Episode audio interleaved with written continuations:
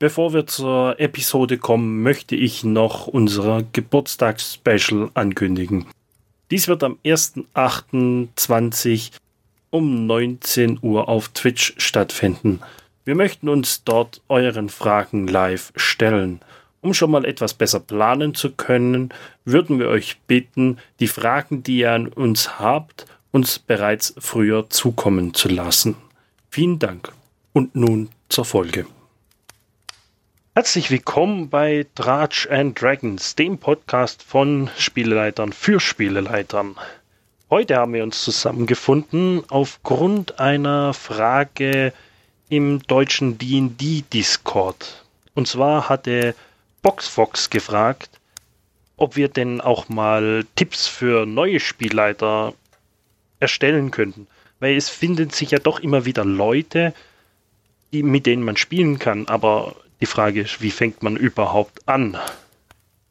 Heute habe ich bei mir mit dabei JWAC Alex. Gute Nachtzeit. Und den Justus. Hallo.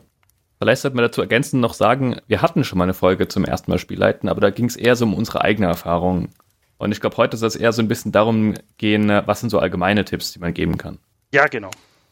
Und eine kurze Off-Topic-Frage.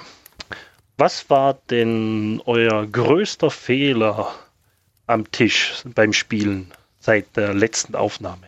Justus. Uh, uh, ähm, ich hatte eine Numenera-Runde, die sich inzwischen aufgelöst hat. Und ich glaube, da habe ich auch ein paar Fehler am Tisch gemacht. Ähm, wir hatten versucht, das recht äh, improvisationistisch, wie auch immer, ähm, mit viel Improvisation zu spielen. Und ich hatte so ein kleines äh, Röhren-Dungeon und sie waren an einem Ende angekommen, wo ich dachte, da ist eine Tür, aus die sie wann anders wieder rauskommen. Und meine Spieler, Spielerinnen haben äh, diese Tür gesehen und dachten, oh ja, wir müssen da unbedingt weiterkommen und haben, ich glaube, zwei Stunden lang versucht, irgendwie durchzukommen. Und ähm, ich habe einen riesen Fehler begangen, nichts draus zu machen. Ähm, ich hätte einfach meinen Plan verwerfen sollen und sie durchgehen lassen, irgendwas Tolles erleben lassen. So hatten wir halt zwei Stunden von Spurensuche, die so mäßig interessant waren. JWAC Alex, wie sieht's bei dir aus? Ja, also größte Fehler ist schwierig bei den ganzen anderen Fehlern, die ich gemacht habe. Ich habe jetzt so einen All-Evil One-Shot aktuell am Leiten und da irgendwie, ich bin auch nicht sicher, ob es ein Fehler war oder nicht, die Leute vom TPK zu gerettet zu haben.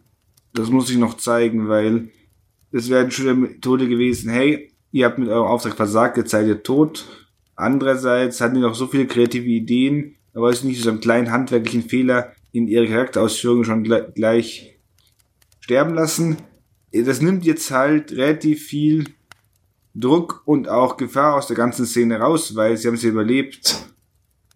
Ich weiß noch nicht, wie ich das wiederum hindrehen kann. Ob der größte Fehler jetzt überleben oder eine All-Evil One-Shot ist, das äh, könnt ihr euch selbst überlegen. Bei mir war es tatsächlich, dass ich glaube, zu wenig Informationen. Meine Kampagne spielt ja gerade in den Tomb of Annihilation und wir sind gerade im Tomb of the Nine Gods drin. Und die sind jetzt relativ weit unten, vorletztes Level von diesem Dungeon und sie haben eigentlich nichts in diesem Dungeon mitgenommen. Das heißt, sie gehen sie gehen relativ unvorbereitet, ohne irgendwelches Wissen über diesen Dungeon in den Bosskampf rein. Und ich fürchte, dass das problematisch werden könnte. Und da befürchte ich, dass einfach ich denen zu wenig Anreize gegeben habe oder zu wenig Möglichkeiten gegeben habe, auch Informationen einzuholen, dass sie, sie sollten mehr erkunden und nicht nur, ja, es ist notwendig, diesen Soul Manga zu stoppen, allerdings Vielleicht sollte man ein paar Informationen einholen vorher. Deswegen bin ich noch hin und her gerissen, ob so, war das mein Fehler oder Danny ihr Fehler? Mal schauen. Gut, oftmals ist es ja irgendeine Mischung aus beiden, oder? Ja, das stimmt auch wieder. Wobei ich auch sagen muss, die Frage ist gemein. Ja, das stimmt. Zu einer gerechteren Frage überzugehen. Was ist denn eure Meinung? Was braucht man überhaupt zum Starten? Welche Voraussetzungen findet ihr, müssten gegeben sein. Du meinst es, um Spielleiter zu werden? Genau. ich glaube, das Einzige, was man wirklich braucht, ist Motivation. Also, ich finde es find nichts Schlimmeres, als eine Spielleitung zu haben, der ich merk, bei der ich merke, dass sie nur deshalb Spielleitung ist, äh, weil sich niemand anderes gefunden hat. Und das finde ich immer sehr schade. Also, ich kann nur eigentlich jeden ermutigen, meiner Meinung nach braucht es zum Spielleiter ähm, für den Anfang eigentlich quasi nichts. Das meiste kommt eigentlich mit Erfahrung. Und was heißt Erfahrung? Man macht halt seine Erfahrung, man hat, kriegt ein bisschen Übung drin, man macht Sachen so, man entwickelt seinen Stil. Und ich glaube, das ist wie zu fragen, keine Ahnung, was braucht man, um äh, herauszufinden, was für Kleidung man trägt? Oder siehst du das anders? Ich wollte auch gerade ergänzen, aus meiner Sicht, das Einzige, was man wirklich braucht, ist zu sagen, ich möchte leiten, ich mache das jetzt. Los. Dann kann ich anfangen. Die ganzen Materialien und oder auch Sachen sind eigentlich alles nur Hilfsmittel. Ich brauche, ich, ich finde, auch wenn man total unerfahren ist, jeden handwerklichen Fehler macht, den man machen kann, wenn man noch die Erfahrung nicht hat, weil es ihm das erste Mal leiten ist. Weil es einfach mit der Masse Energie die Leute mitnimmt, weil es einem selbst, einer Person selbst wichtig ist, ist, glaube ich, alles schon erledigt. Die anderen Leute verzeihen es dir voll und ganz, weil du, du reißt sie mit mit deiner Energie und selbst wenn du quasi nicht unbedingt hier die Person bist, die alle mit im Alltag mitreißt, ich finde, wenn die Leute motiviert sind, das zieht einfach so viel und ich finde, das ist eigentlich das Wichtigste. Motiviert halt gemeinsam mit anderen eben durch diese Geschichte zu führen oder durch diese Welt zu führen, was man da ausgedacht hat, dass auch nichts Großes sein muss, aber die Motivation muss da sein. Ansonsten, wie Justus sagt, wenn man halt sagt, ja, ich leite jetzt halt, weil wir haben Sträume gezogen, ja, Mai, ich habe jetzt den kürzesten gezogen, dann tun wir jetzt mal hier machen, hier in der Introbox steht, aber so, so wird es nichts. Maxi? Das stimmt glaube, das mit dem Strohhalm mitziehen, das ist definitiv ein Weg zum Scheitern. Allerdings, ja, wer Spaß dran hat, wer Lust drauf hat, Spaß kommt dann, glaube ich. Als erstes sollte man Lust drauf haben. Einfach machen. Ich habe es auch nicht bereut. Auch wenn ich so aufgeregt war vom ersten Mal. Aber einfach hilft. Aber wie sieht's aus mit der Gruppe? Weil jetzt hat man, jetzt hat man sich selber entschieden, ja, ich möchte, ich habe Lust daran, den, äh, den Dungeon Master, Spieleleiter, was auch immer zu sein. Sollte man direkt von Anfang an so einen in Anführungszeichen Gruppenvertrag mit seiner Gruppe stellen? Wie sind da eure Meinung? Sollte man besprechen, was ist erlaubt, was ist nicht erlaubt, was ist gern gesehen, was nicht? Im Prinzip ja, aber ich bin halt eine Person, welche vom Wort Gruppenvertrag direkt in ihre Zeit, Jugendarbeitszeit vor sich hat. Und ich glaube, das ist, ist so ein Gruppenvertrag ein bisschen was anderes. Im Prinzip, aber im Inhalt. Aber es geht auch darum, letztendlich geht es darum, was möchte ich, was genau sind meine Erwartungen, was genau sind Erwartungen in der Gruppe, was genau, wie möchte ich spielen? Möchte ich online spielen? Sollte, bin ich, finde ich es in Ordnung, dass Leute quasi am Handy irgendwie nebenher noch was chatten oder wollen, sagen wir, keine Ahnung, wir spielen hier ungestört, bitte nehmt euch Zeit, schaltet das Handy auf stumm, wenn ihr quasi auf eurem Handy euren Charakterbogen habt, dann schaut bitte nicht nebenher chatten oder auch einfach auch solche Dinge, die ein bisschen das zwischenmenschliche Zusammenregeln, Leben regeln, weil letztendlich, wenn ich nicht in einer Freundesgruppe starte, sondern ein wenig auch mit externen, ist, finde ich immer ganz wichtig zu wissen, was sind die Erwartungen an die Gruppe und was sind meine Erwartungen für die Gruppe andersrum. Was habe ich für Erwartungen an die Gruppe, welche Erwartungen hat die Gruppe an mich? So rum war das.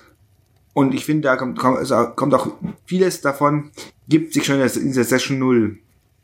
Allerdings so, so Fragen wie, deren Ausladung bedürft, zum Beispiel, welchen Konsens habe ich beim Spielen? Was, was für Inhalte möchte ich verwenden? Bei welchen Inhalten höre ich auf? Oder was passiert, wenn Leute nicht da sind? Spielen wir trotzdem? Wie schreiten wir voran? Oder auch, welche Sicherheitsmechanismen habe ich, wenn Dinge aus dem Route laufen? All die Dinge sollte man dann mal zumindest ansprechen. Wenn man es gleich groß als Gruppenvertrag nennt, bleibt jeder Person selbst überlassen. Allerdings am Ende sind es die gleichen Aushandlungsprozesse, die auch zu so einem Gruppenvertrag, wie man aus der Sozialpädagogik kennt, passieren wird. Also in der Pädagogik, glaube ich, und Gruppenverträge kann Justus mehr zu sagen. Ja, also ich, ähm, ich weiß, dass das äh, das Konzept Gruppenvertrag in der Rollenspielszene tatsächlich ein sehr umstrittenes Konzept ist.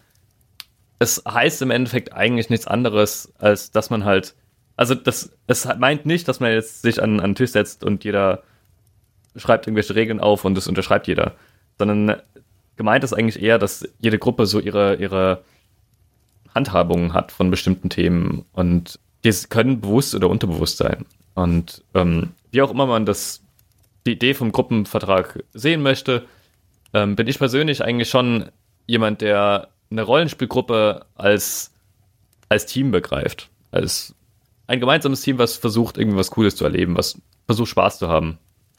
Und die Spielleitung ist nur ein Teil davon. Man ist nicht alles. Das ist, finde ich, ist, denke ich, auch als Anfänger ganz, ganz wichtig zu wissen. Es ist nicht so, dass die Spielleitung alles in der Hand hat und ähm, von ihr alles abhängt, dass der Abend gut oder schlecht wird. Ähm, oder Tag, wann auch immer ihr spielt, keine Ahnung. Aber ähm, das sehe ich nicht so. Für mich ist, ist äh, jeder gefragt. Gut, die Spielleitung hat halt ein bisschen mehr Macht, weil sie ein bisschen ein paar mehr Gestaltungsmöglichkeiten hat und ist dementsprechend auch ein bisschen mehr verantwortlich. Aber verantwortlich ist jeder. Und ich finde, das ist ganz wichtig auch äh, zu wissen, dass man, dass wenn es nicht gut läuft, dass nicht unbedingt nur die Spielleitung schuld ist. Und dass man einfach sich mit seiner Gruppe, egal ob man jetzt Spieler, Spielerinnen oder Spielleitung ist, dass man sich einfach darüber im Klaren sein muss, was möchte man haben. Das ist ja auch der Grund, weshalb man zum Beispiel eine Sitzung Null macht. Hatten wir, glaube ich, auch schon ein Thema zu oder werden noch eins machen. Ich weiß gerade nicht mehr auswendig. Und das kann man sich tatsächlich überlegen. Aber ja, also das ist, da möchte ich einfach jeden, jeden, jede anfangende Person beruhigen. Einfach nicht so viele Gedanken machen. Das versuchen, offen sein, mit, äh, mit, meinen, mit meinen Leuten reden und dann klappt das auch. Und wenn nicht, dann merkt man recht schnell, woran es nicht geklappt hat und kann das verbessern oder anders machen. Ich finde auch dann, gerade wenn es nicht klappt, das ist auch viel zu wenig drüber reden. Einfach mal vielleicht nach Nachsitzung kurz sagen, ja, hier, ich habe das, wie habe ich das empfunden, wie sehe ich das, gebt euch gegenseitig Feedback oder wollt auch Feedback ein. Ihr letztendlich muss nicht sein, dass euch die Gruppe danach mit ihrer Kritik niederbügelt, aber es kann halt sein, kann, mir hat gut gefallen, wie du das gemacht hast, oder hier, das hat nicht ganz gepasst. Redet einfach über eure Sitzung. Oder fordert auch aktiv die Gruppe auf, über eure Sitzung zu reden. Da kommt immer sehr viel Sinnvolles dabei rum. Ja, das kommt drauf, sehr, sehr stark auf, auf die Menschen drauf an, muss ich sagen. Das ist einfach eine Sache von Feedback-Kultur. Wenn man in einer Umgebung aufwächst, wo das gelebt wird, wo das ganz normal ist, kann es super fruchtbar sein wenn Leute das nicht gewohnt sind, dann kriegt man da nichts raus. Also das Problem habe ich mit äh, meiner engeren Freundesgruppe immer wieder, dass ich irgendwie, dass ich dauernd nach, nach Feedback frage und aber nie wirklich hilfreiches bekomme, weil die das einfach nicht so gewohnt sind. Kleine Anmerkung, die ich dazu noch machen möchte, ähm, ja, Alex hat vorhin gesagt, dass ähm, es einen Unterschied macht, ob es die Freundesgruppe ist oder ob man eine Person von außerhalb drin hat. Ich finde, man sollte so oder so klären. Ähm, was man haben will oder was nicht. Aber wie gesagt, dazu vielleicht in anderen Sitzungen noch zu. Maxi, was sind denn deine Erfahrungen? Meine Erfahrungen sind dadurch, dass ich ja auch noch nicht so lange spiele, jetzt down bloß seit drei Jahren. ich habe mir am Anfang, ich habe mir am Anfang Gedanken dazu gemacht zu dieser, in dieser Session Zero, was möchte ich, was möchte ich nicht und habe das genauso abgesprochen. Aber im Laufe der Zeit habe ich dann auch gemerkt, ist, man bekommt immer noch, man lernt neue Sachen dazu, die, ah, okay, ich möchte das eher in die Richtung haben und dieses zum Beispiel, ich, was ich am Anfang überhaupt mir überhaupt meine keine Gedanken dazu gemacht habe, ist so, wie möchte ich sexuelle Themen behandeln in meinem Spiel? Da habe ich mir am Anfang überhaupt keine Gedanken gemacht, meine Spieler auch nicht. Bis es dann tatsächlich das erste Mal aufkam und dann haben wir uns hingesetzt und haben darüber gesprochen. Das heißt, in, für meine nächsten Spiele weiß ich, ich werde das am Anfang direkt auf, ansprechen in dieser Session Zero. Aber als Neueinsteiger ist das überhaupt kein Problem, wenn man da Sachen nach und nach dazufügt. Ich denke mal auch gerade so was wie Gruppenvertrag aushandeln und Sicherheitsmechanismen können wir uns wahrscheinlich auch noch sehr lang unterhalten. Oh ja. Und sollten da wahrscheinlich auch mal, weil ich da, weil der, da wir, ich glaube durchaus sind es kontroversere Themen, die wichtig sind zu diskutieren, die sollten wir mal Raum in eine eigene Folge geben. Aber wir haben jetzt schon so viel ge davon gehört zu, wie, was man machen könnte. Also sitze ich da so, ich meine, ich persönlich bin halt nicht kreativ. Und erzählen, Beschreibung von Orten kann ich gar nicht. Mein Gott, was soll ich dann, was soll ich dann tun? Kann ich da überhaupt noch leiten? Maxi? Definitiv. Ich kann es nämlich auch nicht. und trotzdem haben meine Spieler Spaß. Es ist wirklich jeder, es gibt so viele unterschiedliche DMs. Man soll, das Wichtige, was wir jetzt schon ein paar Mal genannt haben, war, man sollte Lust daran haben, das zu tun. Ob man das dann kann, also im Sinne von gut beschreiben oder Atmosphären aufzubauen, das kommt mit der Zeit oder es kommt gar nie. Aber das ist keine Voraussetzung dafür, dass man Dungeons Dragons spielen darf oder sonst irgendein Spiel. Obwohl vielleicht gibt es Spiele, die man, wenn man das nicht kann, es vielleicht nicht tun sollte, aber Dungeons Dragons gehört nicht dazu. Man kann es einfach tun. Egal wie kreativ man ist. Ich finde es schön, ich bin gerade dauerhaft am Lachen, weil ich, ich, ich denke gerade, wir sind heute die Runde der schlechten Spielleitungen, ähm, die Anfängern erklären sollen, wie es geht. nee, es ist ähm, kein, keine zu hohen Anforderungen. Macht, macht euch echt keine Gedanken. Also ich finde es immer, jeder, jeder hat seine Fähigkeiten, der eine kann das gut, der andere kann das gut. Das ist beim Spiel, bei der Spielleitung genauso. Also und wenn man sagt, man ist unkreativ, gut, dann spiele ich halt ein vorgefertigtes Abenteuer und dann funktioniert das auch. Und ich, ich glaube, die meisten sind auch kreativ genug. Also, ich weiß nicht, ich habe mit, mit dieser Einsteigerbox angefangen von D&D und dem Abenteuer Lost Minds of Fandelver. Falls jemand noch gar keine D&D-Erfahrung hat oder mit einer Gruppe von unerfahrenen Leuten ähm, anfangen möchte als, als DM, kann ich das eigentlich nur empfehlen. Und ähm, naja, da ist, das ist schon, es ist sehr gut aufgebaut, weil es schon viele verschiedene Wege aufzeigt. Aber es gibt halt auch da natürlich, wie immer eigentlich am Spieltisch, ich, das ist vielleicht ein ganz guter Tipp. Es, es wird die Situation immer geben, dass Spieler was anderes machen, als man gedacht, geplant, was auch immer hat.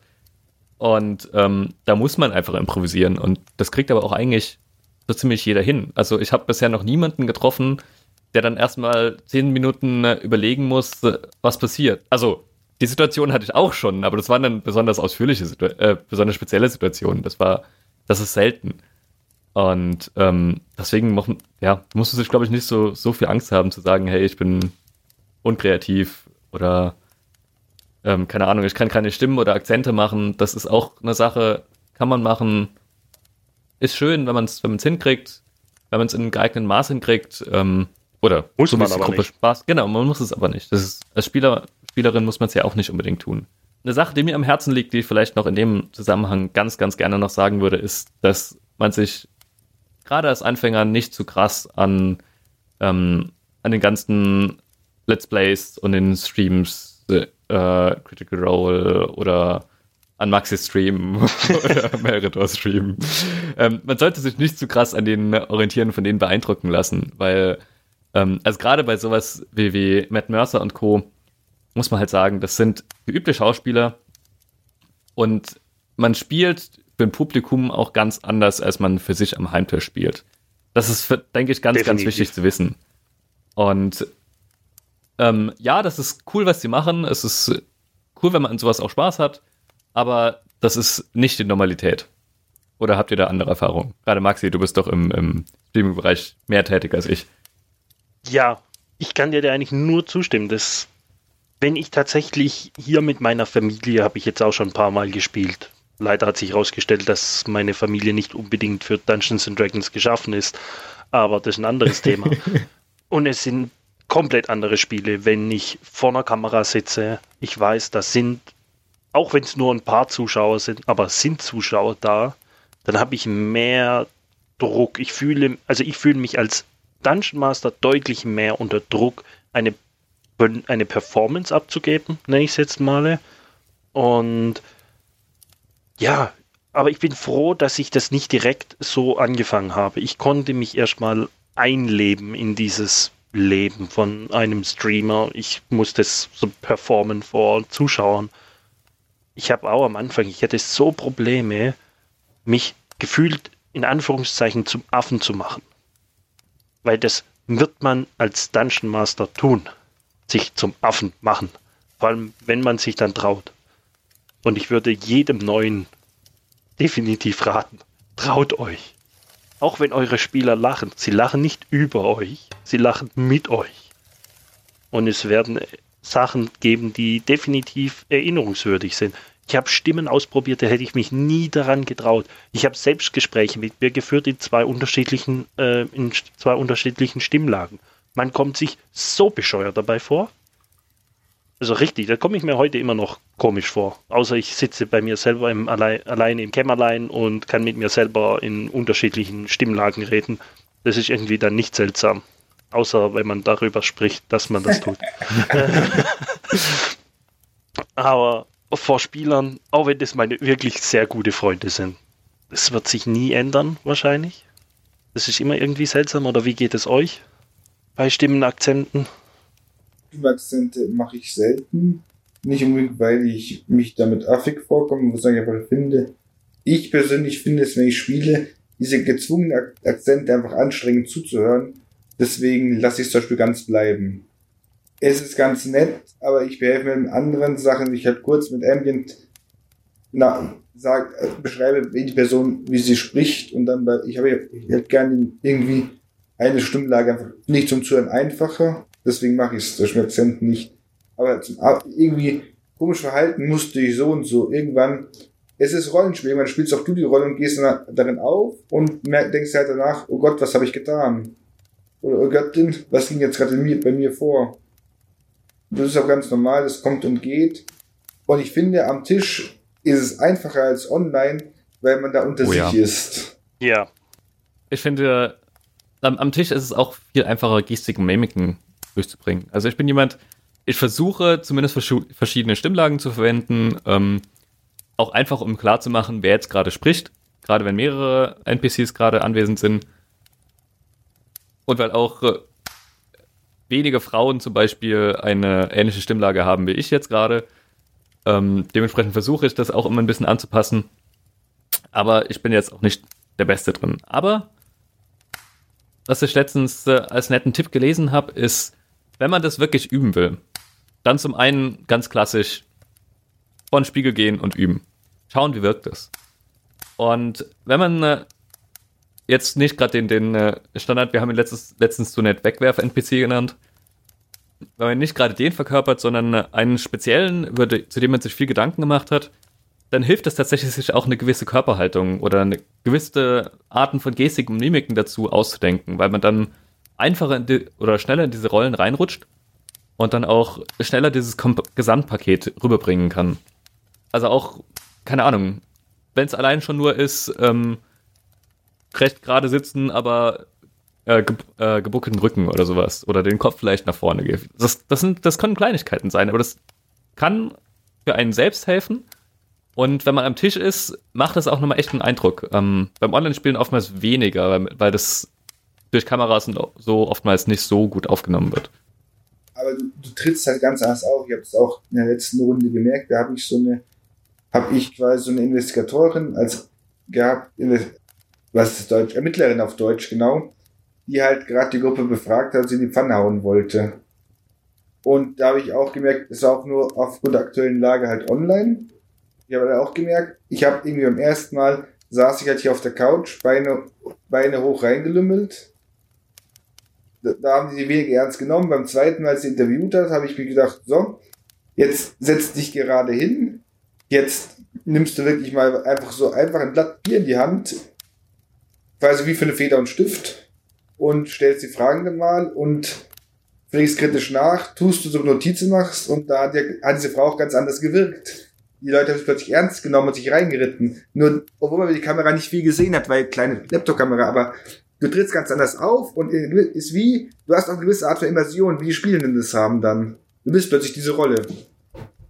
Jetzt habe ich mich überwunden und ich habe Lust, ich fühle mich vorbereitet. Ich möchte mich auch teilweise zum Affen machen und ich versuche Stimmen zu tun. Was brauche ich jetzt eigentlich alles physisch? Muss ich alle 30, 35, 40 Bücher von Wizards of the Coast und alle Add-ons, die man sonst doch hat, kaufen oder kann ich einfach so direkt loslegen? Was denkt ihr zwei da dazu? Justus. Natürlich, du brauchst alles und alles auf Deutsch, ähm, um die deutsche Rollenspielindustrie zu unterstützen. stimmt, stimmt. Nee, also keine Ahnung, ich überlege gerade, womit ich angefangen Ich glaube, ich habe echt nur mit der Einsteigerbox angefangen und das ist ein 100-Seiten-Heft oder sowas. Einschließlich Abenteuer, so ungefähr. Also das ist, es war echt, echt weniger Regeln, was ja, du anfangs hatte. 100 Seiten. Ja, es reicht. es reicht. Ich hatte, okay, ich, ich hatte mein, mein aller, allererstes Abenteuer habe ich selbst designt, weil das ein One-Shot werden sollte. Für einen Silvesterabend. Ähm, ging übrigens gnadenlos schief, aber das ist eine andere Story. Und ich glaube, da hatte ich mir, ich hatte mir tatsächlich irgendwie einen groben Bodenplan vorbereitet von dem Haus, wo das gespielt hat. Ich hatte mir, doch, ich hatte mir ziemlich viel Arbeit gemacht, aber inzwischen mache ich es nicht mehr. Also, da muss man auch finden, was man braucht und was man nicht braucht. Ähm, so an, an physischen Sachen brauchen wenig. Würfel. Die braucht man wirklich. Und zwar als, äh, gut, als, da muss man sagen, als Spielleitung braucht man mehr Würfel tendenziell als als Spieler, Spielerin. Zumindest bis Level 10, dann brauchst du als Spieler, Spielerin dann auch massig Würfel. Aber, also so, Obrichtwert. Kann man überhaupt genug Würfel besitzen? Shiny nee. Things, klickety klack, more shiny thing, klickety klick. Ich denke mal so, Materialien, ich finde es ganz praktisch. Ich weiß nicht, mein erstes Buch war nicht mal dieses Dungeon Masters Guide, oder auf Deutsch diesen 5 Kilometer Namen, ich weiß nie, sondern einfach das Monster Manual, weil einfach das relativ viel Inspiration gibt von was für Gehen gibt es, das kann ich machen und ich habe die auch mal gut und ordentlich sortiert da. Das DMG kam später, einfach weil ein paar Sachen drin standen, ein paar interessante Hinweise drin stehen. Also Monster und NPCs stehen, reichen völlig aus. Mittlerweile gehöre ich zu der Fraktion zwei, zwei Regalmeter voll Bücher und Third-Party-Regelwerke, einfach weil ich sie als Inspirationsquelle cool finde. Effektiv brauchen tue ich wirklich Ausschnitte. Ich, ich habe halt gerne was, ich einfach, wenn ich am Fensterbrett sitze und lese, zum Lesen habe als Inspirationsquelle, aber ich brauche es nicht.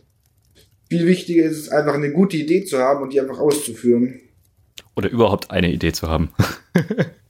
Ja, da stimme ich dir zu. Ich habe eigentlich auch nur mit dem Lost Mine of Fandelver und einem SRD angefangen, also die offiziellen kostenlosen Regeln, die man da bekommt. Eigentlich braucht man tatsächlich gar nicht mehr als die, als die SRD-Regeln.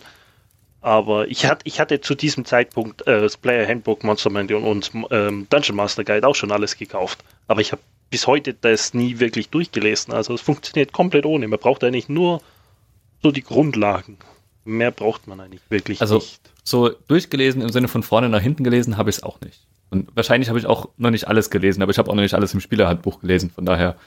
Aber ähm, ich muss sagen, ich finde im Dungeon Masters Guide sind tatsächlich einige sehr hilfreiche Tipps auch drin.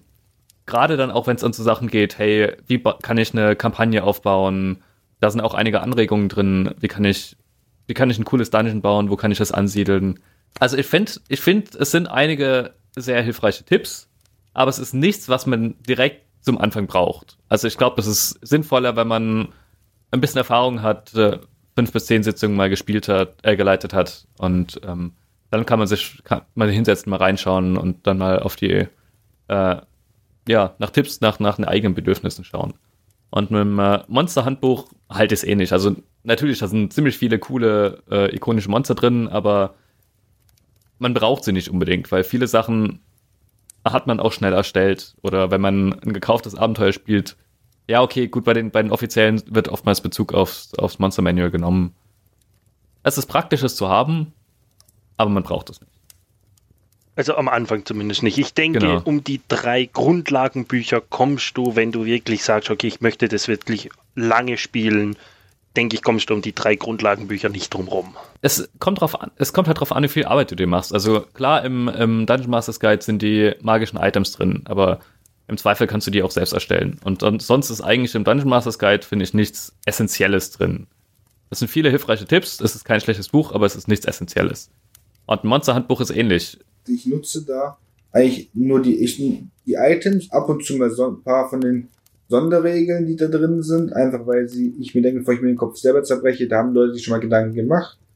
Wie gut es war, das können wir danach diskutieren, aber nur so als Inspiration und teilweise gerade finde ich es, ich finde es ein, ich sehe es als Nachschlag und Inspirationsquelle, die ganzen Bücher. Ja, genau, so sehe ich es auch. So sehe ich auch zum Beispiel, also es, es kommt echt drauf an, was man haben will. Wenn ich einfach viele Monster haben will, dann auf jeden Fall das Monster Manual. Aber wenn ich zum Beispiel auch einfach ein bisschen mehr Hintergrund ähm, zu Monsters haben, zu Monstern haben will oder einfach ähm, auch eine Varietät von, von einzelnen Monsterarten, dann würde ich zum Beispiel Volos Guide to Monsters ähm, viel eher empfehlen, weil da einfach, ja, weil die Monster da drin anders beschrieben sind. Es sind halt nicht so viele. Oder wenn ich lieber ein bisschen in die Welt einsteigen will, dann würde ich eher den Sword Coast Adventurers Guide ähm, empfehlen. Ähm, Gibt es, glaube ich, inzwischen auch beide schon auf Deutsch. Ähm, einfach weil das, weil der eher ein Gefühl für ein bisschen für Faerund kriegt, falls man dort spielt, ähm, an der Schwertküste. Ähm, ansonsten hilft er nicht so viel. Aber ähm, das sind einfach Sachen, ja, da muss man sich einen Überblick verschaffen. Aber ich, das sind, das sind Sachen, glaube ich, die kommen erst im zweiten oder dritten Schritt dann.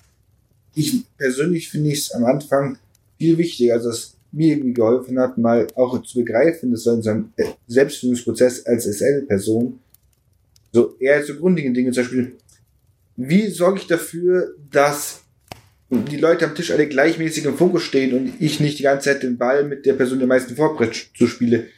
Wie kann ich irgendwie die Gruppe abholen? Böses Stichwort hier Action Economy. Maxi? Das ist tatsächlich gar kein so einfaches Thema. Ich weiß, hab dich da gefragt.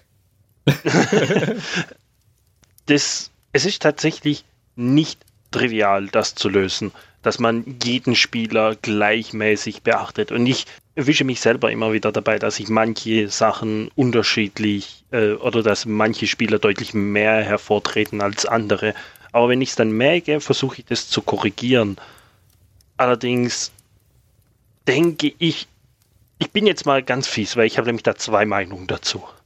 Zum einen, ich spiele, wenn ich eine komplette Kampagne, die äh, geschrieben schon dasteht, also eine offizielle, eine offizielle Kampagne spiele, finde ich, da ist das nicht so dramatisch, wenn das, wenn das eher so wild hin und her wechselt, auf welchem welcher Spieler jetzt gerade im Fokus steht, der in diesem Kampf jetzt irgendwie besonders ist oder in diese Truhe hier. Ich habe sehr viele Drohnen, ich habe dauerhaft Drohnen, weil ich habe einen Thief dabei und der kann jetzt dauerhaft immer glänzen.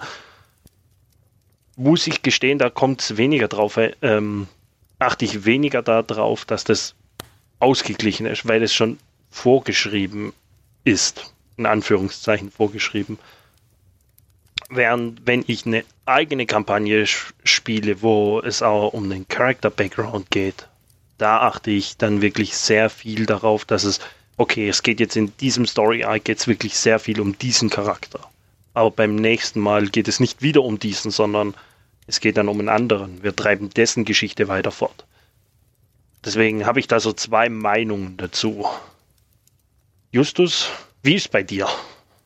Oh, ganz schwieriges Thema bei mir. Ähm, in meiner alten, ja, weil ich in meiner alten Gruppe ähm, zwei Leute drin hatte, die beide sehr, sehr ruhig waren einerseits fand ich es fand sehr schade und wollte ihnen auch immer wieder mal ein Spotlight geben, aber in dieser Gruppe habe ich halt gemerkt, dass eine Gleichverteilung vom, vom Rampenlicht, also dass jeder gleich viel Zeit im, im Zentrum besteht, eigentlich nicht die richtige Lösung ist. Weil die beiden Spieler, die allgemein auch im, auch im Real Life sehr ruhig sind, ähm, weil die auch einfach sehr viel Spaß daran hatten, auch einfach zuzuhören, was so passiert und nur so, nur bedingt teilzunehmen. Also solche Leute sollte man auch nicht zwingen. Ähm, es kommt halt drauf das an. Ich glaube, ein sehr guter Tipp. Ja, genau. Es, ist, es kommt halt drauf an, woran man Spaß hat. Und ähm, man sollte, natürlich, man sollte ein bisschen drauf achten, ähm, auf seine, auf seine Spielenden. Man sollte schauen, dass jeder mal seinen Spotlight hat, also dass jeder in, in, einer, in einer Sitzung mal glänzen kann. Oder dass jeder mal drankommt zumindest.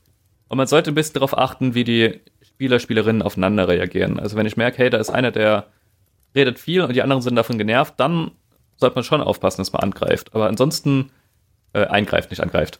Ähm, aber ansonsten einfach laufen lassen. Also macht euch nicht zu viel Gedanken. Es ist eine Sache, eine Aushandlungssache. Es wird nie richtig gehen. Nichts wird gerecht sein. Ähm, ich weiß, das ist eine sehr äh, pessimistische Aussicht, aber das ist auch okay so, finde ich. Also das ist so meine, meine Herangehensweise an Spotlight und auch auch da, wie, wie immer, kann, kann ich nur sagen, macht euch nicht verrückt. Ähm, das ist eine Sache, da sollte man ein bisschen drauf achten, ja. Aber ähm, das ist nicht so das Schlimmste. Im Idealfall ja, wobei ich jetzt auch schon Gruppen hatte, wo Leute einfach sich mehr, viel mehr Zeit genommen haben, als ihnen zusteht, wo ich ja auch gemerkt habe, hier das eine SC steht jetzt schon mit dem einen NSC, dem Hans, weg, werfe ich dem nichts weg und versucht, macht hier 15 Minuten schon in Zeit irgendwie Roleplay, wo ich dachte, jupp, aber jetzt irgendwie die Zeit in der Sitzung ist begrenzt. Das ist schön, das fassen wir jetzt zusammen, nicht unbedingt auf dem Spotlight, so einfach, dass wir auch im Abenteuer weiterkommen. Ich finde, da gehört auch was dazu zu sagen, ja, und wenn du dem länger redest oder nicht noch länger was tust, kommt ihr auch nicht weiter.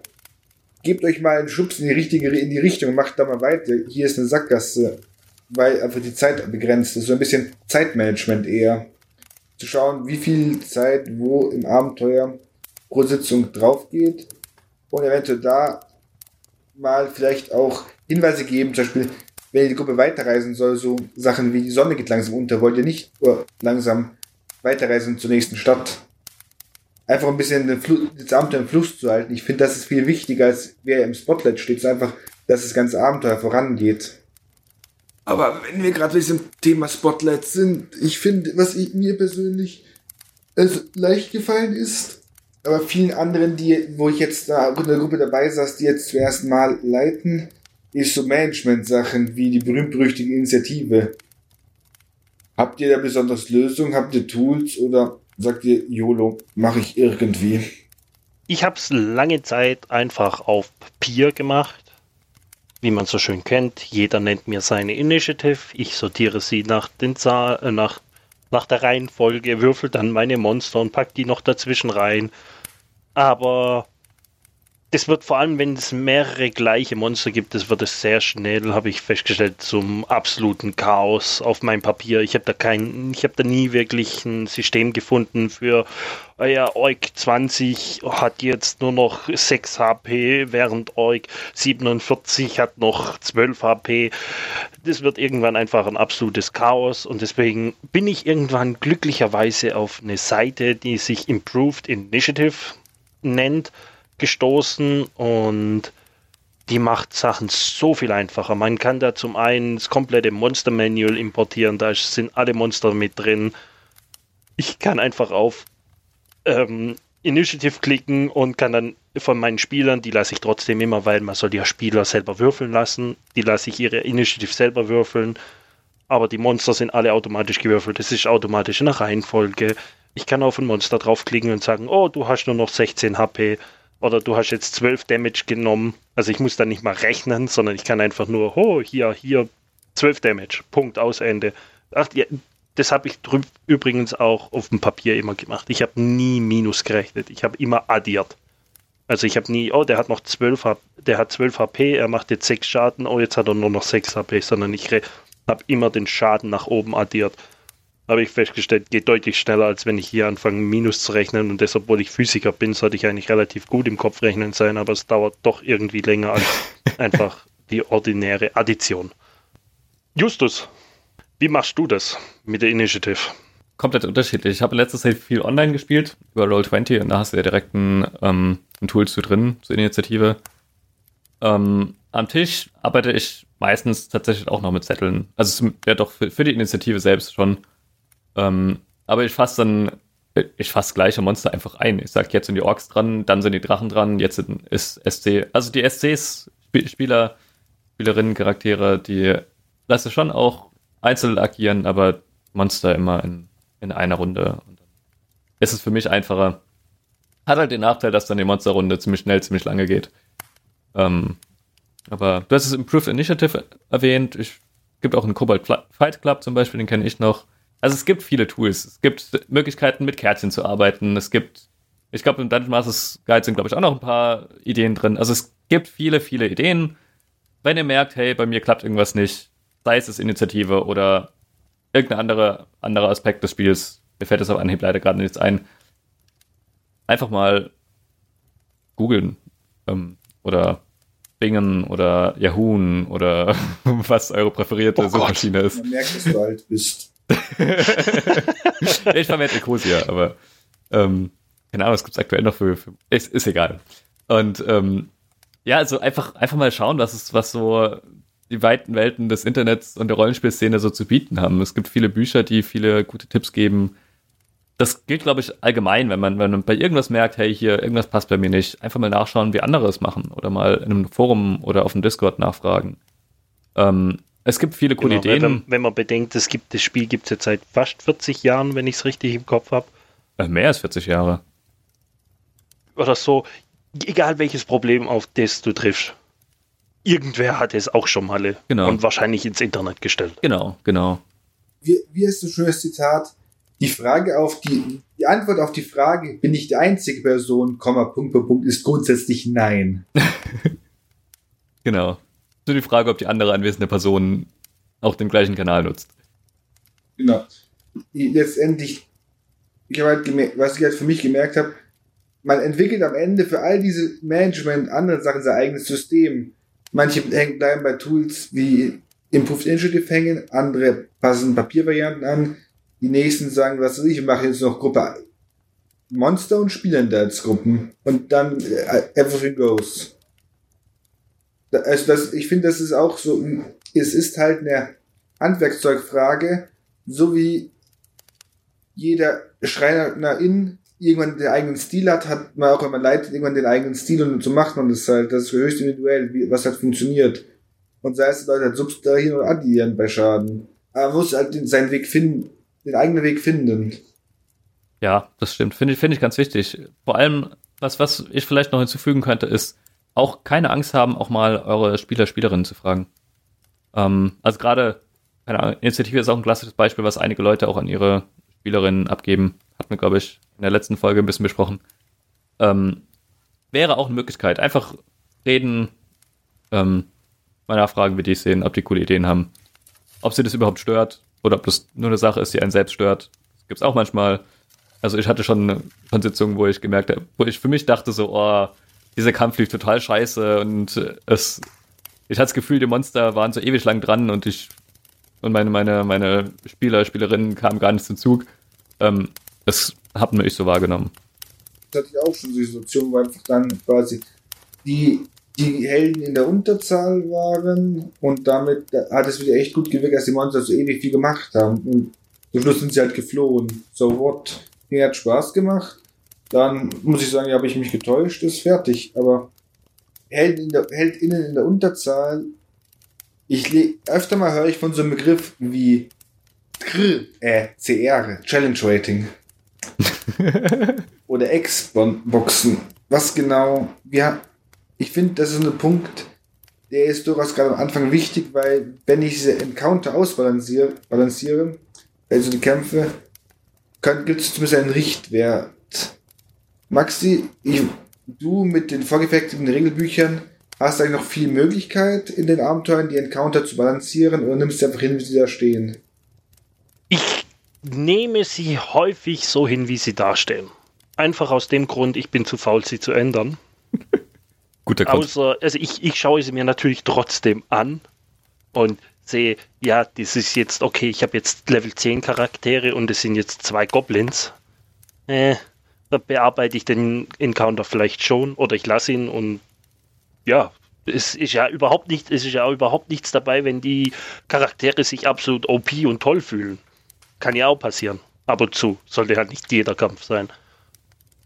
Aber ja, das Challenge Rating, also ich stehe da mit dem Kriegsfuß drauf, mit dem Challenge Rating, weil irgendwie, ich finde, da wird ein zu großer Hype drum gemacht.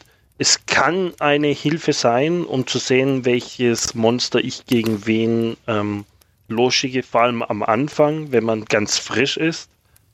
Dann kann man sich daran richten. Allerdings finde ich auch, es ist gar nicht so trivial, das Challenge Rating richtig auszurechnen, was man jetzt da dagegen, ähm, was man gegen seine Gruppe ähm, losschmeißen kann. Und dann reflektiert das Challenge Rating meiner Meinung nach auch nicht so richtig die, wie ich Action Eco Economy kenne, wenn ich jetzt drei ähm, Player-Charaktere habe und ich habe zehn Goblins, kann das ganz schnell auch mal, obwohl die Challenge Rating sagt, ja, das müsste ein okayer Kampf sein, ordentlich daneben gehen, weil einfach weil die Goblins dreimal mehr angreifen als die Charaktere. Und das in der Summe dann plötzlich ein Problem wird. Deswegen, hm, ich bin so Challenge Rating, kann man drauf achten.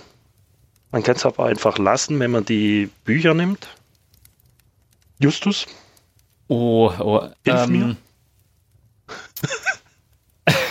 jetzt, jetzt, jetzt kommt wieder die, die Antwort von mir, mach wie du willst. das, ist, das ist die Quintessenz, weil es, es gibt viele verschiedene Gründe, weshalb man. Also man, man kann es auf jeden Fall nutzen. Ich nutze es gerne, muss ich sagen.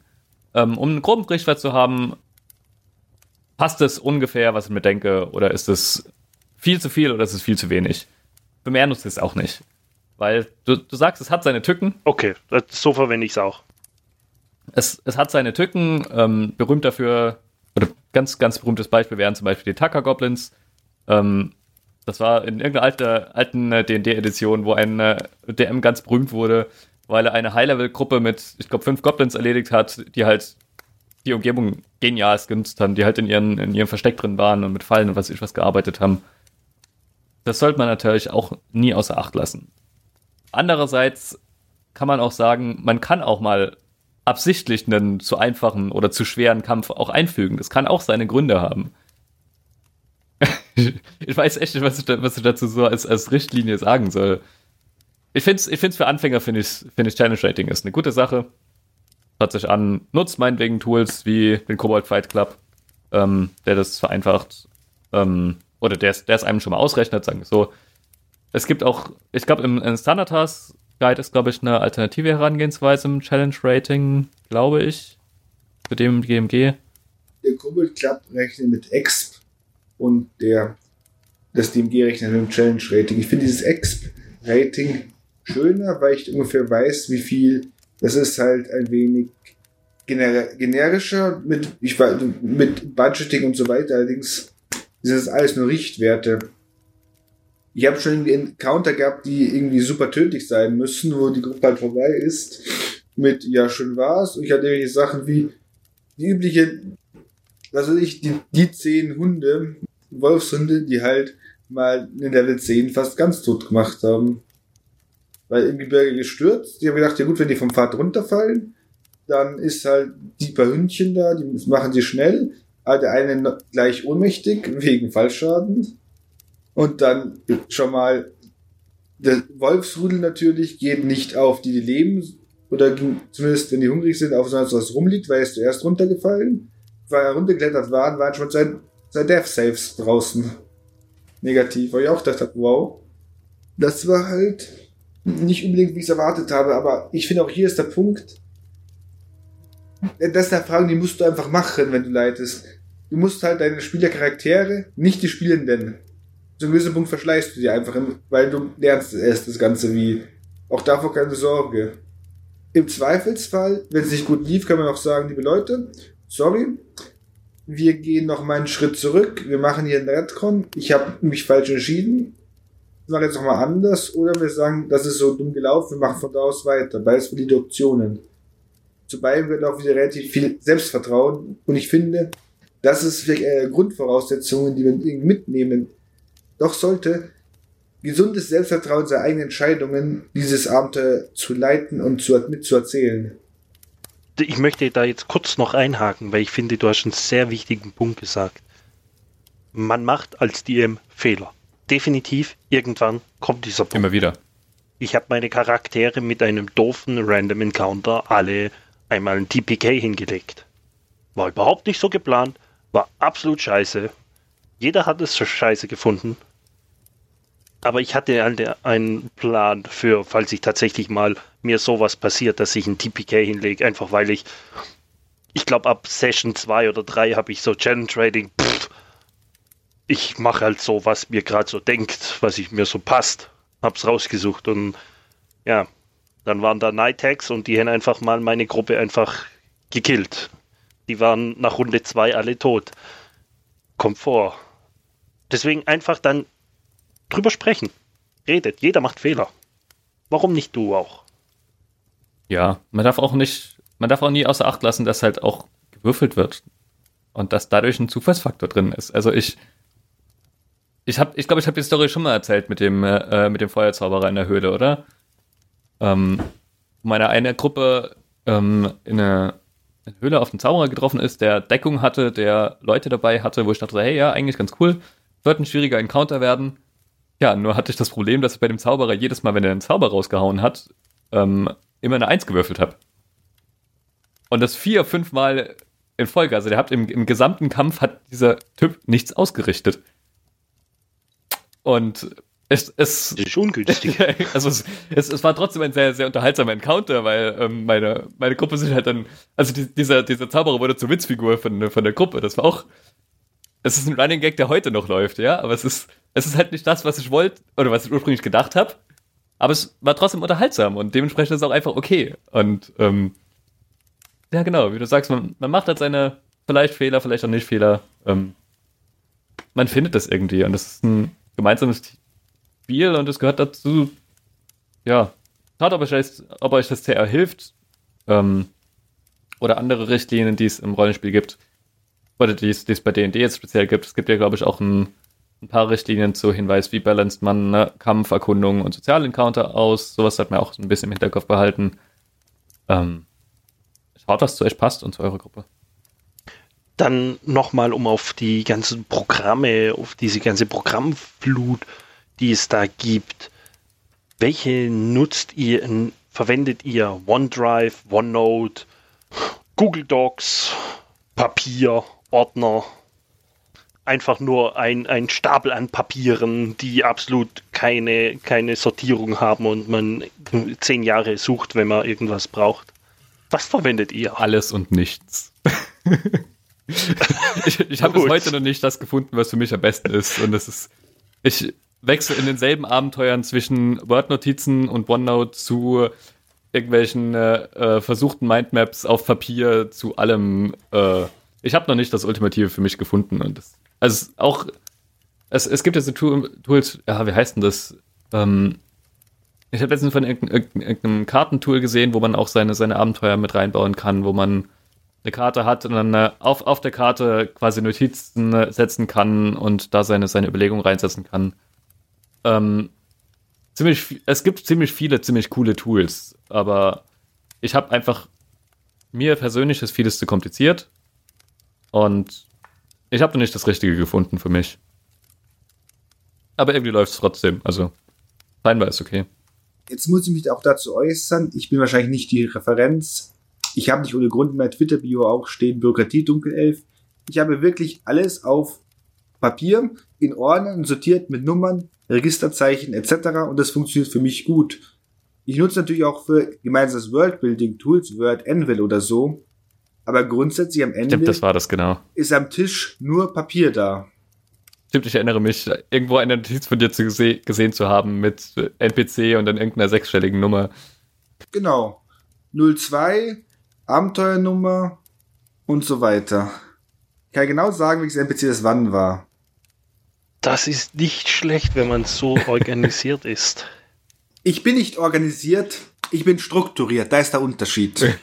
okay, okay, strukturiert. Gut. Bei mir, ich hatte, ich hatte, bei mir war das nämlich, die Struktur hat bei mir gefehlt. Ich habe sehr viel auf Zetteln geschrieben. Dann, also mehr oder weniger wurden das immer Fresszettel. Oh, da war hier noch ein Zettel übrig. Und dann waren es so Notizblöckmäßig gab es da was. Dann habe ich mehr, habe ich versucht, in Büchern zu schreiben. All das hat irgendwie überhaupt nie funktioniert, bis ich mich vor einem halben Jahr mal, ich glaube, fast eine Woche hingesetzt habe, alles eingescannt habe, alles digitalisiert habe und alles in, OneDrive, in OneNote reingeschmissen habe. Und seitdem bin ich damit sehr glücklich und fahre damit. Aber ja, ich glaube, das ist auch etwas, wenn jemand, der frisch anfängt, schon in OneNote komplett drin ist oder in einem anderen Punkt oder in einem anderen Programm, dann soll er das nehmen. Oder, aber ansonsten ausprobieren und feststellen, was einem passt. Also da glaube ich, gibt es auch kein richtig und falsch. Jeder wie er, wie es ihm passt. Ich würde eher sogar sagen, ausprobieren und scheitern, weil letztendlich, wenn ich weiß, dass für mich nicht passt, kann ich definitiv sagen, das ist es nicht. Das, das sind Lernprozesse. Und wichtig ist dazu auch zu sagen, es gibt ganz, ganz viele Techniken auch der Art und Weisen zu vorbereiten. Was bereite ich überhaupt vor? Ähm, wichtig ist vielleicht zu sagen, dass ähm, Abenteuerbücher nicht alles sind, dass man auch, wenn man ein Abenteuerbuch kauft, immer noch Vorbereitung hat. Da steht nicht alles drin. Ähm, das ist vielleicht ein wichtiger Tipp, aber sonst findet euren Stil, ähm, findet eure Stile für verschiedene Spielarten. Ähm, manche Sachen passen zu dem einen Spielstil besser zum anderen.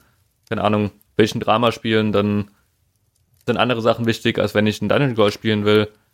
Ähm, das erfordert vielleicht auch eine andere Vorbereitungsart, wenn man da tief eingearbeitet ist. Und auch da, es gibt tausende an Guides, an Ideen, an äh, Büchern. Wir werden am Ende ein paar Sachen nochmal nennen. Ähm, an Diskussionen, also ich bin im Tunnelon-Forum unterwegs. Das ist eine der, der Diskussionen, die total häufig geführt wird. Äh, hey Leute, wie bereitet ihr vor? Ähm, das ist ziemlich oft so.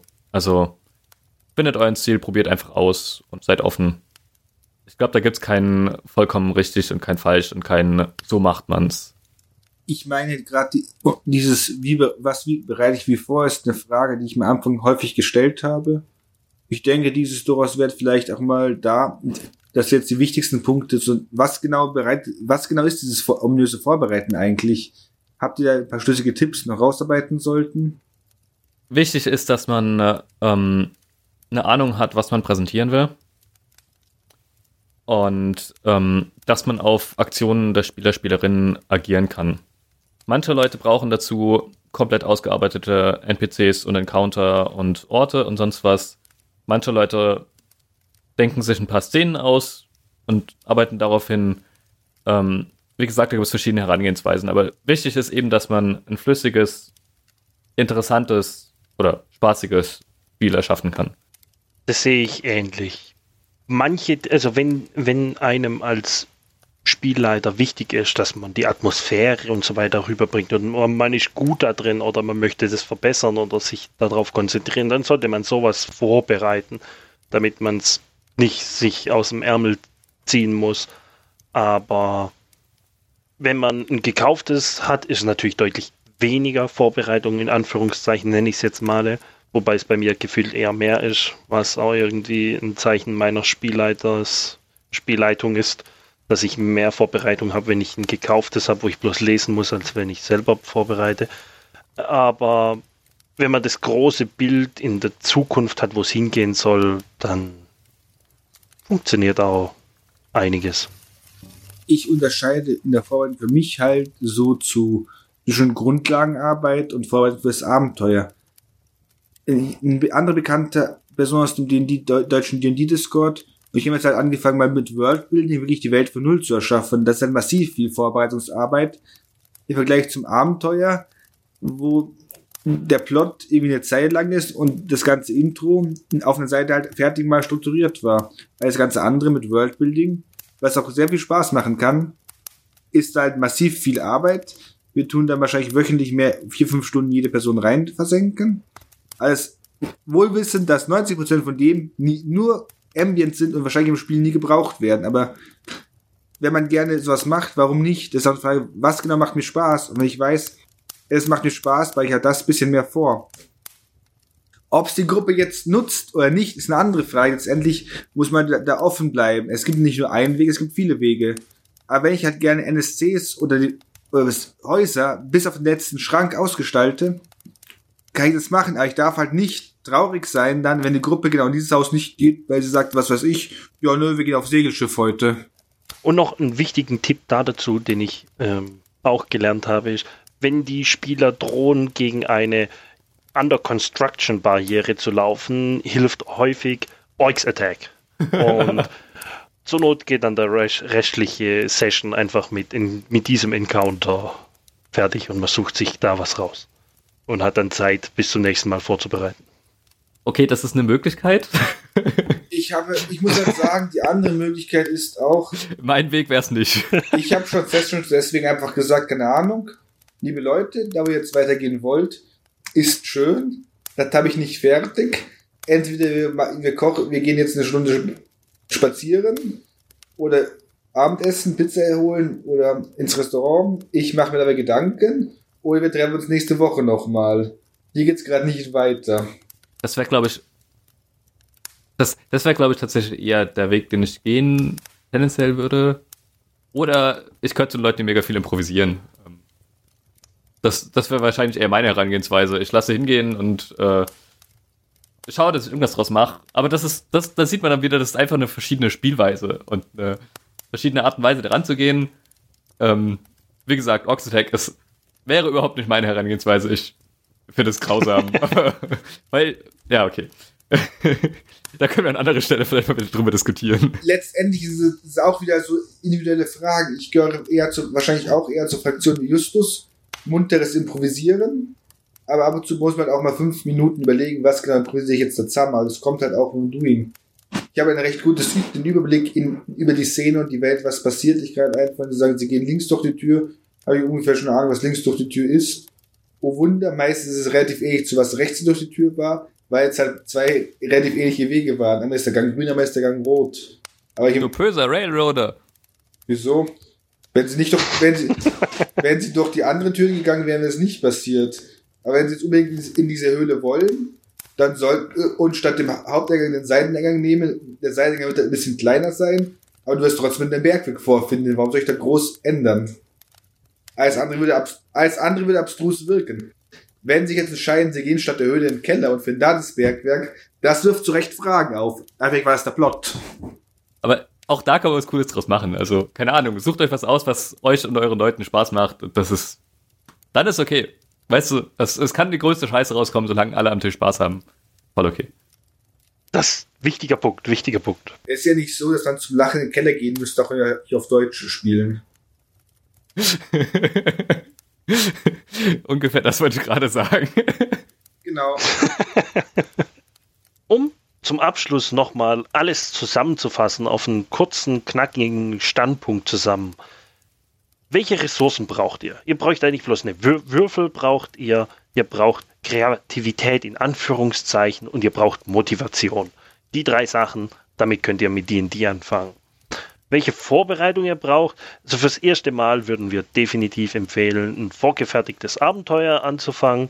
Vielleicht auch nur als ein Plothook gebendes Event und danach dann, wenn ihr merkt, okay, ihr möchtet mehr Open World spielen, in Open World wechseln. Und was passiert, wenn was Unvorhergesehenes passiert? Don't panic. Und einfach, es funktioniert. Einfach absprechen. Also entweder ihr könnt einfach random Orks attackieren lassen, das hilft immer. Oder ihr macht eine kurze Pause und sprecht darüber, wie es jetzt weitergehen soll. Oder ihr improvisiert einfach. Und bei der Improvisation heißt, alles geht, alles und nichts.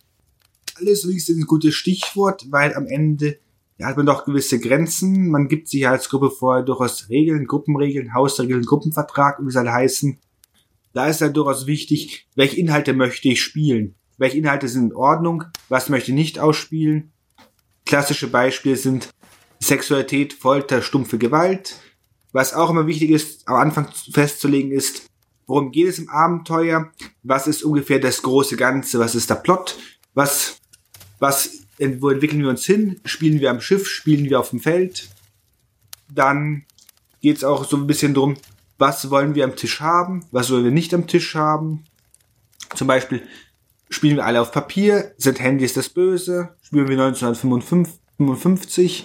Oder spielen wir jetzt wie in 2020? Was ist mit Essen? Was ist mit Alkohol? Wie machen wir Pausen? Machen wir Raucherpausen? Machen wir Zerblöcken? Wie sind unsere Termine? wie, was machen wir, Leute nicht kommen? Was machen wir? Übernehmen wir die Spielleitung? Übernehmen dann andere? Oder auch, wie organisieren wir diese gesamte Gruppe? Wer kümmert sich darum, dass Termine sind? Was für Erwartungen haben wir an dieses ganze Spiel? Und wir, wir haben den Punkt relativ nur grob angeschnitten. Das liegt daran, weil es irgendwie keine fertigen Lösungen gibt.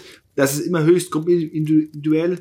Man kann durchaus bei unseren Materialien ein paar Anregungen für sowas finden, für so eine Session Zero, für so Diskussionen. Aber was ihr am Schluss macht, da gibt's keine goldenen Tisch- oder Hausregeln. Das müsst ihr leider selbst verhandeln.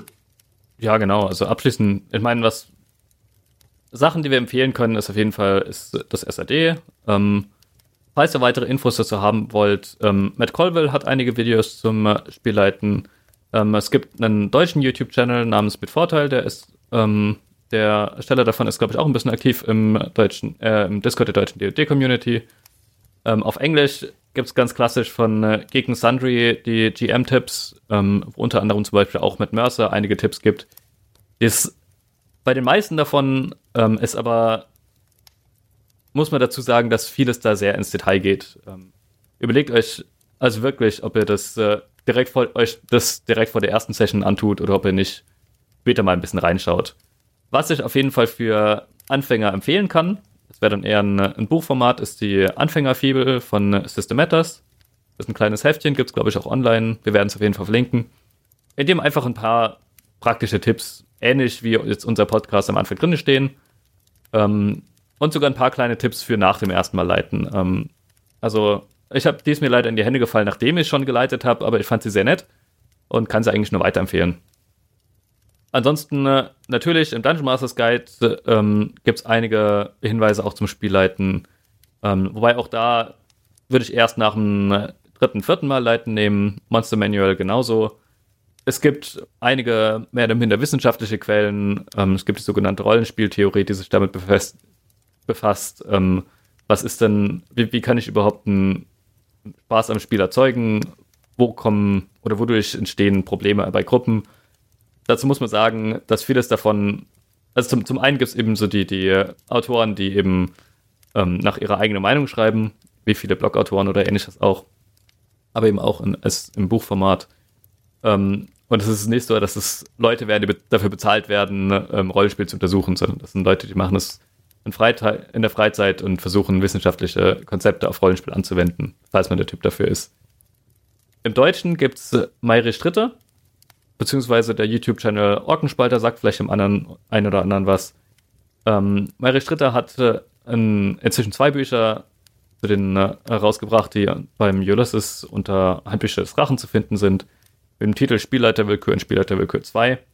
Und den ersten Teil kann ich eigentlich auch nur empfehlen, wenn man ein, zwei Mal geleitet hat ähm, und danach gibt es einige sehr, sehr nette Tipps. Ähm, hatte ich auch viel Spaß daran, das zu lesen. Genau. Und ansonsten schaut auch mal bei anderen Spielsystemen rein, ähm, was, für, was die für Ansätze haben, wie die Spielleitung geben. Also was wie ein Spielleiterbuch gibt es ja nicht nur bei D&D. Und da gibt es auch sehr viele, sehr interessante Ansätze für Sachen, die man auch übernehmen kann. Diese ganze Liste und auch die entsprechenden Links äh, findet ihr dazu in der Podcast-Beschreibung und auf unserer Homepage drachanddragons.de. Aber generell kann es obwohl jetzt diese Liste wirklich lange ist, soll sie nicht einschüchtern, sondern nur helfen. Es sind Angebote. Und das Wichtige eigentlich bei vorm ersten Mal spielen. Nicht so aufgeregt sein. Ihr werdet es zwar sein, aber es gibt eigentlich keinen Grund dazu. Jeder hat es bisher überlebt. Und es kann sehr viel Spaß machen. Um jetzt zum Abschluss zu kommen. Wo können wir euch denn jeweils finden, JWAC Alex? Im Prinzip an vielen Orten. Meistens, wenn dieser Nick auftaucht, bin ich es auch. Zum Beispiel auf Twitter, im deutschen D&D Discord, Podcasts hier bei Dungeons Dragons. Streamen tue ich nicht. Und wer irgendwie auf komische Situationen der deutschen Verwaltung steht, einfach mal bei mir reinlesen in die täglichen Rents zu gewissen Themen. Justus? Ich bin ab und zu mal auf Twitter unterwegs. Wenn ihr wirklich mit mir schreiben wollt, dann ist es aber sicherer, wenn ihr mich auf Discord anschreibt. Da bin ich zum Beispiel im Discord der deutschen DD-Community. Ähm, oder ihr findet mich auch im Tunnelon-Forum. Das ist ein äh, deutsches Rollenspielforum. Da bin ich äh, mehr oder minder aktiv unterwegs. Bei beidem unter dem äh, Nickname Justior. Ähm, und Vielleicht sieht man mich auch ab und zu mal auf äh, Twitch unter dem Nickname JustUI. Ich streame auch nicht, aber ich bin öfters mal bei, wenn ich es schaffe, bei Maxi im Chat oder bei Meredor im Chat oder bei dem einen oder anderen deutschen, anderen deutschen Streamer bin ich auch ab und zu mal zu sehen. Und mich findet man jeden Dienstag auf Maximum Roll, also auf twitch.tv slash Maximum Roll oder auf Twitter oder am einfachsten ein, in, auf dem deutschen D&D Discord. Da sind wir eigentlich alle vertreten. Da haben wir unseren eigenen Kanal. Wer uns sucht, findet uns dort am einfachsten. Ich danke euch Zuschauer, äh, Zuschauern? Zuhörer. Zuhörenden. Korrektur. Wer weiß, vielleicht sind auch Ja, ich Zuschauer. bin dienstags gewöhnt, immer Zuschauer zu sagen. Deswegen war das jetzt Zuschauer. ist raus. So. Ich, die, die Geburtstagsfolge machen wir einfach damit Video. Und oh ja. Ja, Das, das wäre echt eine Idee, das wäre lustig. Oh, ein Face Reveal. Ähm, müssen wir es fett groß Face Reveal nennen. Ähm, vielen Dank an euch Zuhörern äh, dafür, dass ihr uns eine Stunde oder auch mehr zugehört habt. Ich hoffe, wir konnten euch die Angst nehmen vor dem ersten Mal Spielleiten und euch ein paar gute Tipps an die Hand geben. Wenn es euch gefallen hat, dann kommentiert uns diesen Podcast auch sehr gerne. Dann können solche Podcast-Themen entstehen. Ohne, ohne euch hätte es dieses Thema nicht gegeben. Den Podcast findet ihr zusätzlich noch auf tratschendragons.de, iTunes und Spotify. Und damit vielen Dank und bis zum nächsten Mal. Tschüss. Ciao.